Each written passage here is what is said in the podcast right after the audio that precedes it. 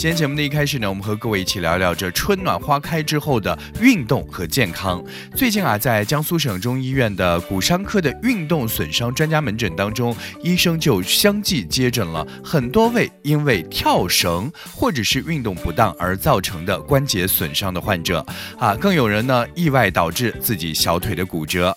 其实，在这里要提醒大家，在春暖花开时节啊，这运动健身的人越来越多了，所以很多人啊就开始打卡挑战跳。跳绳减肥，但是啊，跳绳是有氧运动，可以有效的燃脂，可以增强咱们的肌肉的耐力，同时也可以让我们的呼吸系统和心血管系统得到充分的锻炼。但是如果你是长期不运动又体重超标的人群，就不太适合刚开始锻炼就直接采用跳绳的方式来进行减重，这样呢容易产生健康安全隐患，尤其是下肢骨骼的冲击力比较大，稍有不慎呢就容易造成运动。动性的损伤，那么怎么跳绳减肥是最科学的呢？啊，告诉大家，如果大家想要减肥降脂，首先啊要调整咱们的饮食习惯，通过良好的饮食习惯来养成先减重这样一种情况。其次呢，在选择锻炼方式的时候，一定要首选固定自行车运动或者是游泳，通过自行车坐垫或者是水的浮力呢，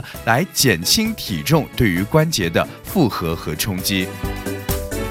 当然，当我们体重恢复到正常的范围之后呢，当然是可以考虑像跳绳之类的跳跃类的一些运动方式的。但是啊，提醒大家也千万不要操之过急，直接拿起绳子来进行运动。咱们可以试着原地无绳的双脚不离地的垫脚提踵运动，然后过渡到只有脚尖触地，然后是微微离地，离地的间隙啊，刚刚好可以让这绳子穿过去。同时呢，还要注意咱们上肢的配合动作。每天的运动量呢，一定要慢慢的、逐渐的进行。增加要观察一下，没有不适的症状呢，再逐渐增加到每一天跳绳的数量。最后呢，我们在这里还是要建议广大的运动爱好者啊，这个运动咱们是为了健康，请大家注意安全、有效、多元化的运动方式，把这运动的风险呢也要降到最低。如果不小心导致了运动损伤或者是各种意外，那真的是得不偿失的一种做法。今天已经是四月二十九号了，还有不到两天的时间，我们即将迎来今年的五一假期。啊，五一假期当中，您打算去哪玩呢？如果您现在在考虑的话，可能会有一点来不及了。啊，就比如说咱们北京的这故宫，五一期间的这门票呢，早就已经都卖完了。但是呢，就有人发现有一款印有故宫徽章的展览观摩券，却在网络交易平台卖的特别的火热。这个明黄色的封套当中呢，装着一张印有“故宫博物券典藏如意展”字样的证券，票面上呢还有防伪贴。啊，卖家。就说了，这个买这个观摩券进故宫呢，是不用预约，也不需要进行实名登记的。你知道这张券现在卖多少钱吗？现在啊，这张券已经被炒到了每张达到了一千四百五十元，并且价格还在飙升当中。那么有一位外卖家就说了，这个观摩券呢是嘉宾票，持票呢不但可以游览故宫、观看如意展，还可以免费游览珍宝馆、钟表馆这样一些收费的展馆。记者呢就发现，这观摩券。上就印有不得兑换现金或者是转售的字样。确实，让研究人员或者是一些特定人士免费进入故宫观摩呢，可以解释为是工作需要。但是如果把这种需要以观摩券的形式兑现，就会让人感觉，哎，是不是别人会比我位高一等、权高一点呢？所谓的观摩券呢，也就变成了特权票。那很多人也就有这样一个疑问：就这种特权票究竟是为什么原因而进行印制的？又发给了什么人啊？但是后来又被谁拿到网上给售卖？卖的，而又有多少的特特权票是在网上被卖出去的呢？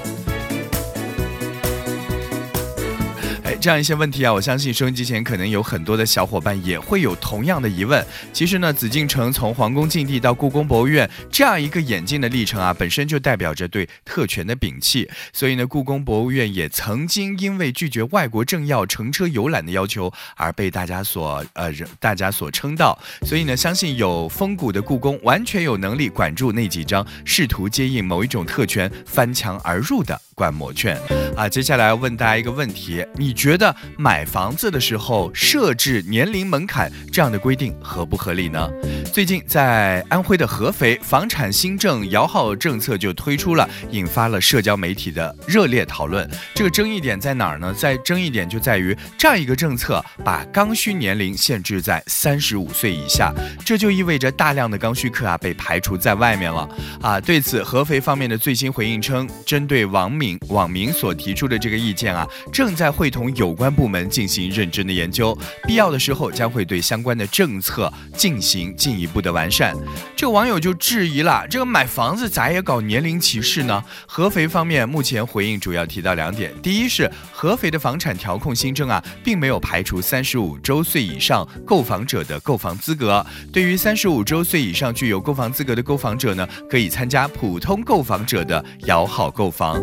第二呢，之所以会制定三十五岁以下群体优先参与热点楼盘的摇号购房政策呢？本意就是考虑该群体参加工作时间不长，积蓄有限，能够参加首批刚需摇号呢，可以按照最低首付比例来进行购房，来减轻咱们年轻人的购房压力。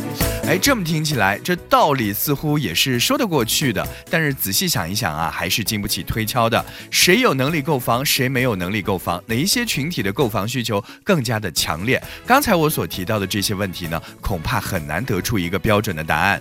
在这方面呢，政府就不应该来为民众进行打算了，更不应该据此来制定相关的政策。其实，政府要做的就是最大限度的一视同仁。